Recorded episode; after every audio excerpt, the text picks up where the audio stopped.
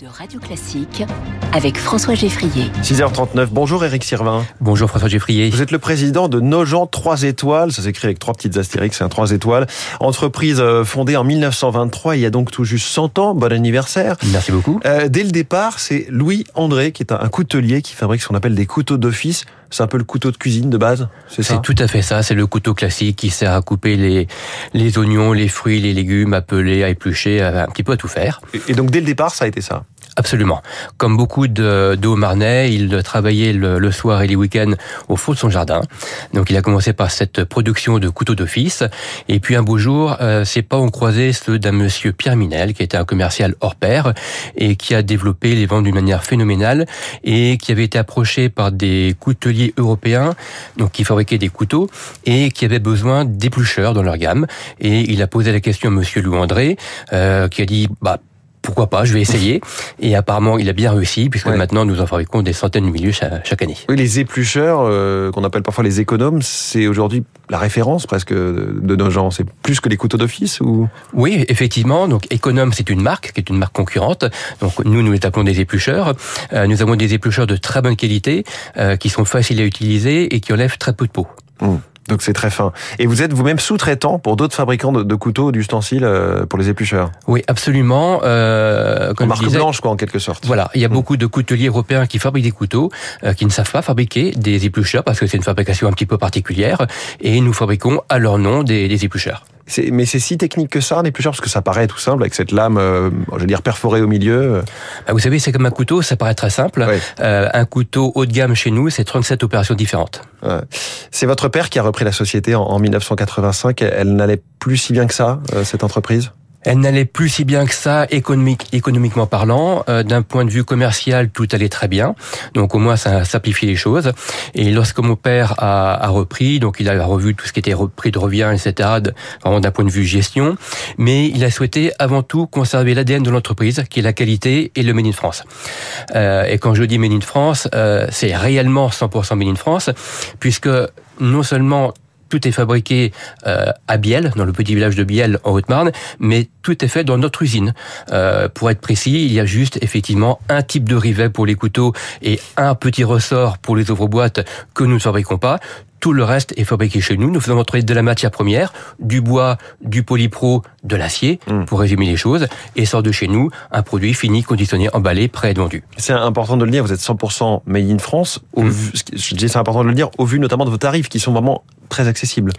Oui, alors on dit toujours que nous sommes chers, euh, ah, ce à bah, quoi bah, je réponds, alors en valeur absolue nous sommes plus chers que les autres, et en particulier que des Chinois, mais je réponds toujours, nous avons un excellent rapport mmh. qualité-prix. On ne se ruine pas en tout cas à acheter des couteaux, c'est quoi le couteau de base, votre best-seller, euh, le, le, prix? Ah, le, le, le couteau d'office euh, classique, il est autour de 5 euros. Oui, donc on, 5, 5, entre 5 et 8 euros. C'est pas totalement la ruine.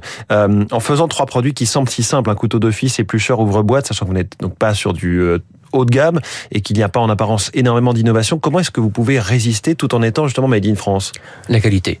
Parce qu'en fait, si on cède sur la qualité pour baisser les prix, on trouvera toujours un Chinois qui vendra moins cher que nous. Oui. Donc, on doit vraiment se battre sur la qualité. Euh, nous n'avons pas des produits très design, euh, mais on a des produits utilitaires, qualitatifs. Et vous savez, faire la cuisine avec un couteau qui coupe bien, vraiment ça change tout. Ou éplucher une pomme de terre avec un éplucheur qui épluche bien, ça change la vie. Vous parlez du design, vous avez quand même ce petit grain de fantaisie qui sont euh, toutes ces couleurs euh, dans la gamme, de, de, dans les manches hein, de couteaux. Oui, tout à fait. Nous avons été parmi les premiers en 92 euh, à vraiment introduire des notions de couleurs dans nos dans nos gammes. Là, nous venons d'innover en sortant il y a quelques semaines euh, une nouvelle ligne de couteaux avec des manches non plus en polypropylène, donc issu du pétrole, mais euh, dans une matière biosourcée issue de la canne à sucre. Mmh. donc visuellement, ça ressemble à un manche en plastique. Mmh. On dirait que c'est du plastique, mais pas du tout. Non, tout à fait. Euh, vous venez de sortir des coffrets de couteaux avec le chef Maxime Roulier qui a travaillé au Georges V, qui est aujourd'hui à Préfaille en Loire-Atlantique. Euh, il faut des noms comme ça pour vendre? En tout cas, c'est un vrai relais de croissance? Alors, je pense... Alors... Nos autres étoiles ont toujours eu un petit déficit de communication, donc nous essayons de nous soigner, euh, d'être plus présents dans les réseaux sociaux en particulier. Et effectivement, aujourd'hui, on voit bien que le chef fait vendre. Euh, confère toutes les émissions de télévision que l'on peut voir passer par là. Et effectivement, Maxime Roulier et son épouse Joanna est un chef jeune, 28 ans, très talentueux. Et effectivement, le mettre comme ça sur les deux faces de nos coffrets de couteaux, je pense que ça peut être une aide en termes de croissance. Oui.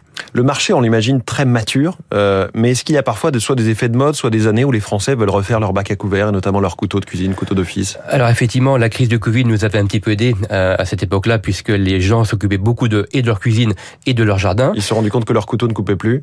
Il y a un peu de ça, et qu'avoir des beaux ustensiles, c'est important. Donc là, effectivement, on a eu une grosse croissance. Là, depuis, on est un peu revenu dans, dans un marché plus plus normal. Mais effectivement, changer les couleurs, c'est c'est toujours bien vu.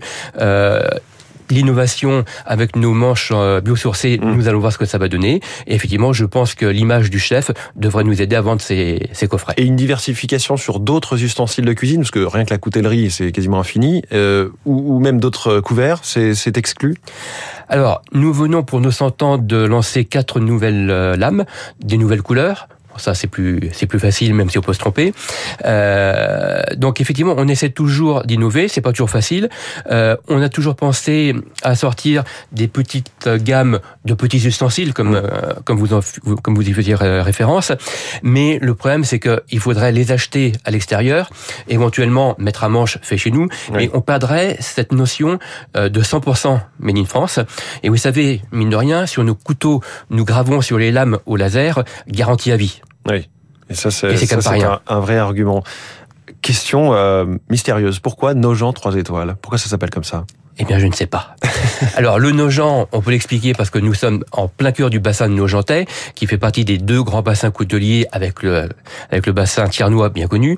Euh, donc, Nogent en Bassigny, qui est le seul Nogent de France qui peut s'appeler Nogent tout court, notamment Nogent-sur-Marne, etc., etc.